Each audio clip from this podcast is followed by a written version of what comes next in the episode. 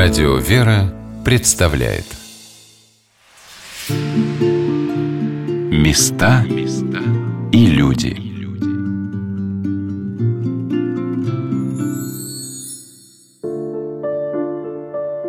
Как же нам в жизни не хватает рядом святых людей? Как бы нам хотелось доверить все свои боли, проблемы и горести человеку, от которого мы услышим правильный совет, как поступить, утешительное слово и доброе участие – как трудно нам самим услышать волю Божию. Святитель Филарет, митрополит Московский и Коломенский, говорил, «Если искренне желаешь знать волю Божию, есть и для тебя ангел, который близок и готов открыть ее. Это твоя совесть. Внимая совести твоей, не заглушай тонкого глаза ее шумом страстей твоих, и будет открываться в тебе воля Божья, и будешь на пути послушания». Сегодня на «Волнах Радио Веры» мы продолжаем рассказ о схимонахине Феодосии Косоротихиной, старице, которая почила о Господе 15 мая 2014 года, но к которой за советом и помощью и после ее кончины приезжают на могилку те, кто ее знал, и многие люди, которые узнают о ней уже сейчас, после ее представления. Мы приехали на кладбище деревни Велимья, расположенной недалеко от города Скопин Рязанской области, уже под вечер – и, к удивлению, на могилку, которая украшена неземной красоты часовни с разноцветными витражами, один за другим подходили многие люди. Батюшка Евгений Герасимов, настоятель храма всех святых в земле российской просиявших в поселке Октябрьский, где в течение более 50 лет лежала в болезни, прикованная к постели матушка Феодосия, отслужил на могилке старицы панихиду.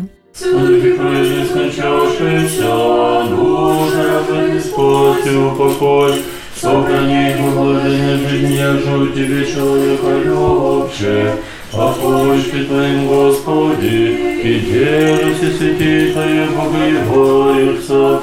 Упокой души раб Твоих, яко единости человека любец.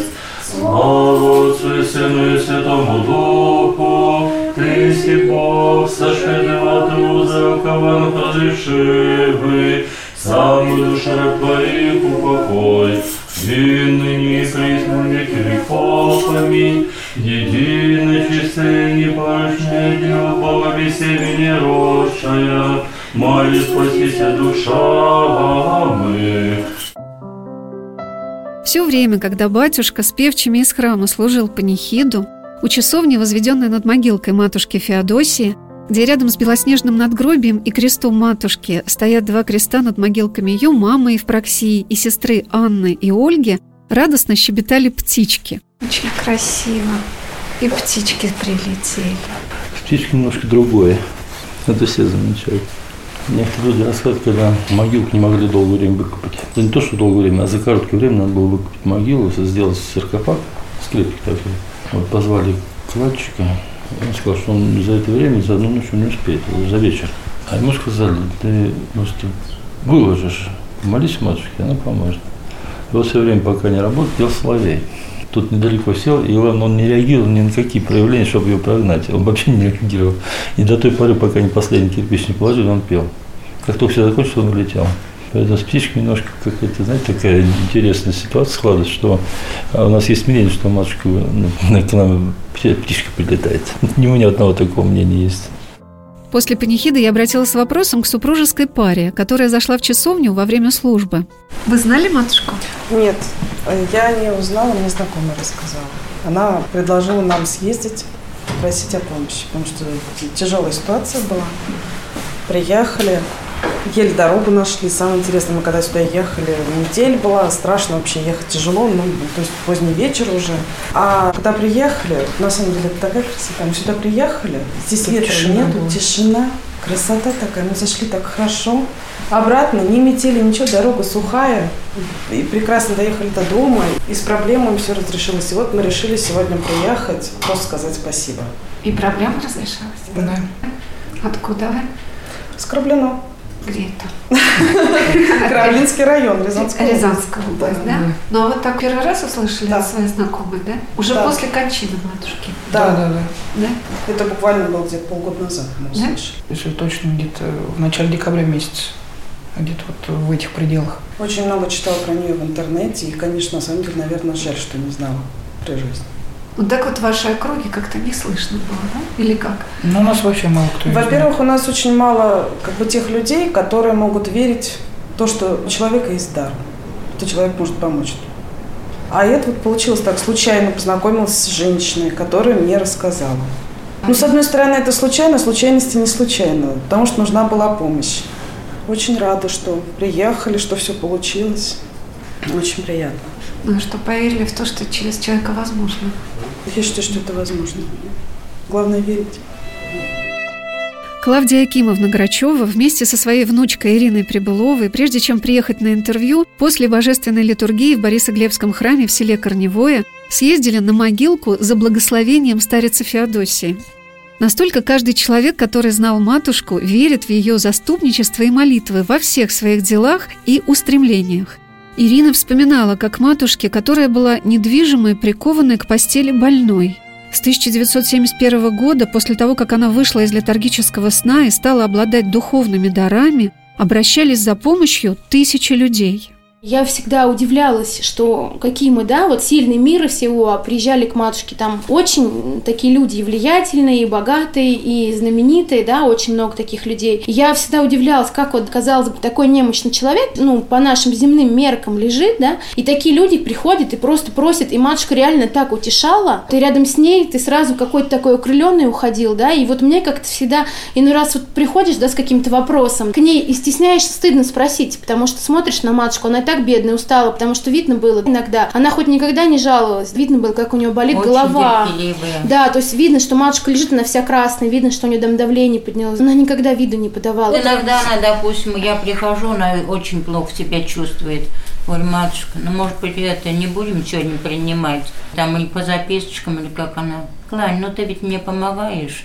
Ну и всех примем. Ну они ведь ехали-то как далеко. Ну, как их не принять? Надо всех принять. Когда она совсем не могла, по запискам принимали. То есть люди писали записки, какой-то свой вопрос. А еще я знаю очень много людей, да, когда вот там в первую, да, наверное, седмицу Великого Поста матушка никогда не принимала. Она и пищу особо не вкушала, то есть сугубо молилась. Потом в большие праздники, когда молебны тоже приема не велось, да, это потом уже, да, так потихонечку начали. И люди просто приезжали и стояли около ее кельи, да, стояли, молились, и потом звонили и благодарили, что у них все разрешилось. То есть они матушка не видя, но просили ее, и все у них разрешалось благополучным образом, и потом просто приезжали, матушку благодарили за то, что вот все так у них сложилось.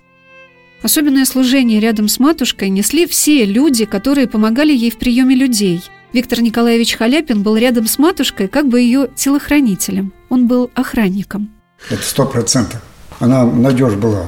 Вот я лет, наверное, 10 я туда ходил. Вот так пример. День и ночь я и не спам. На завод я работал на трех станках. Я бывал не сплю, как будто я выспался. Ведь все-таки три станка шлифовальные, тяжелые станки такие невозможно. Там кирпич вон крутится круг, невозможно какой из таких оборотов. А как будто выспался и все. А сам на самом деле я не спал.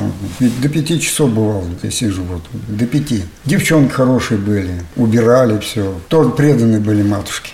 Бывало, через казинки приезжают народ, все, помогали, белели, красили, ну, все убирали, все делали. Что матушка заставляла, то я и делал. Трубу чистить я лазил на крышу. Конечно, я боюсь высоту, но все равно. С божеские это самое. Вот такие дела. Дрова кололи, привозили, дрова кололи, уголь таскали, в общем, все делали. А у меня диван был, деревянный диван, только к нему никто не касался, только кроме меня. Вот я прихожу, Матушка говорит, Витюшка, ложись, там у окошка не дует тебя, оденься потеплее. Ну, я в окошко смотрю, где мне спать, когда мне надо смотреть. Клавдия Акимовна поделилась, что все труды рядом с матушкой переносили с легкостью. Мне было очень легко. Несмотря на то, что я спала по 2-3 часа в ночь. А иногда же вообще не приходилось мне спать.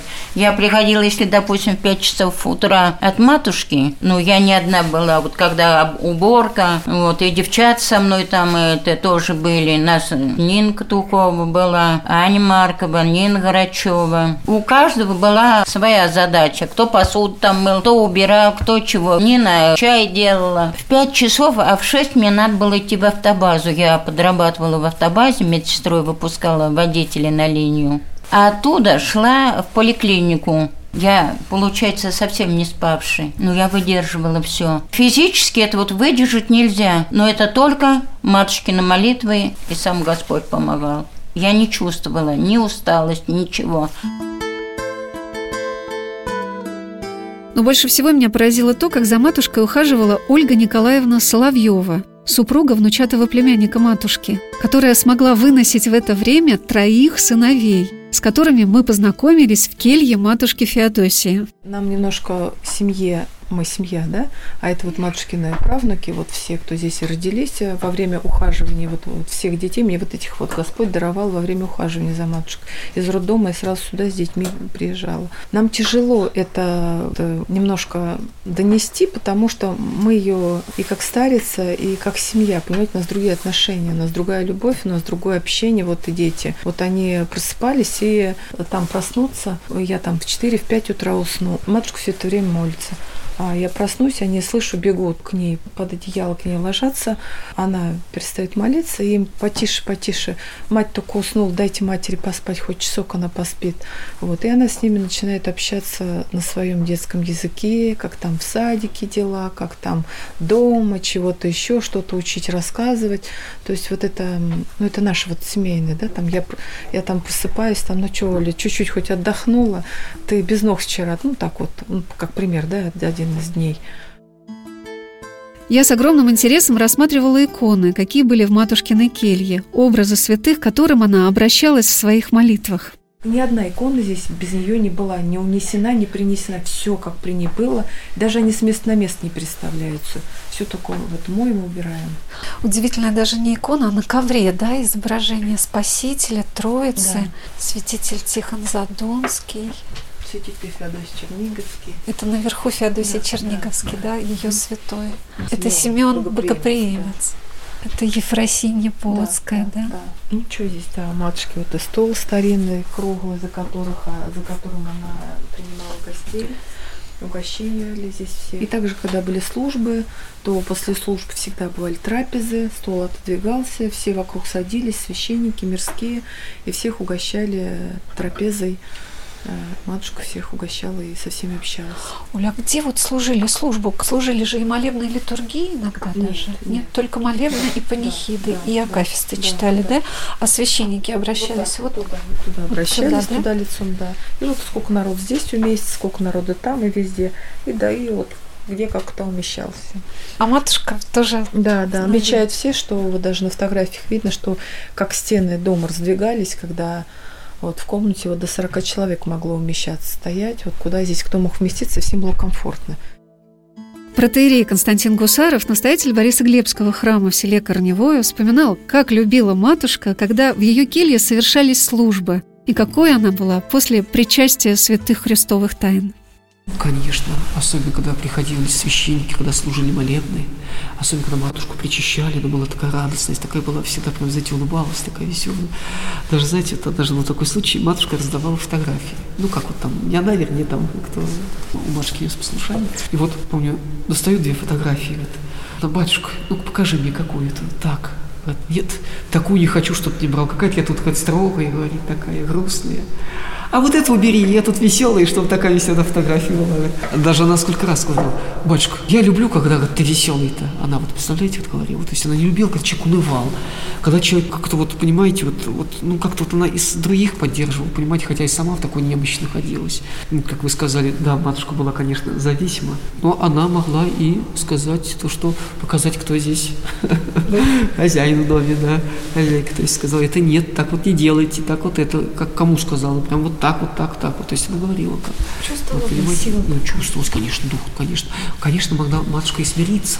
Могла смириться, где-то промолчать как-то. Вот, когда видела, что, может быть, обстановка-то очень такая, знаете, напряженная такая, как-то вот что-то разрядить, как-то вот все это. Давала нам пример такой, можно сказать, что мы тоже немножко как-то были смиренные.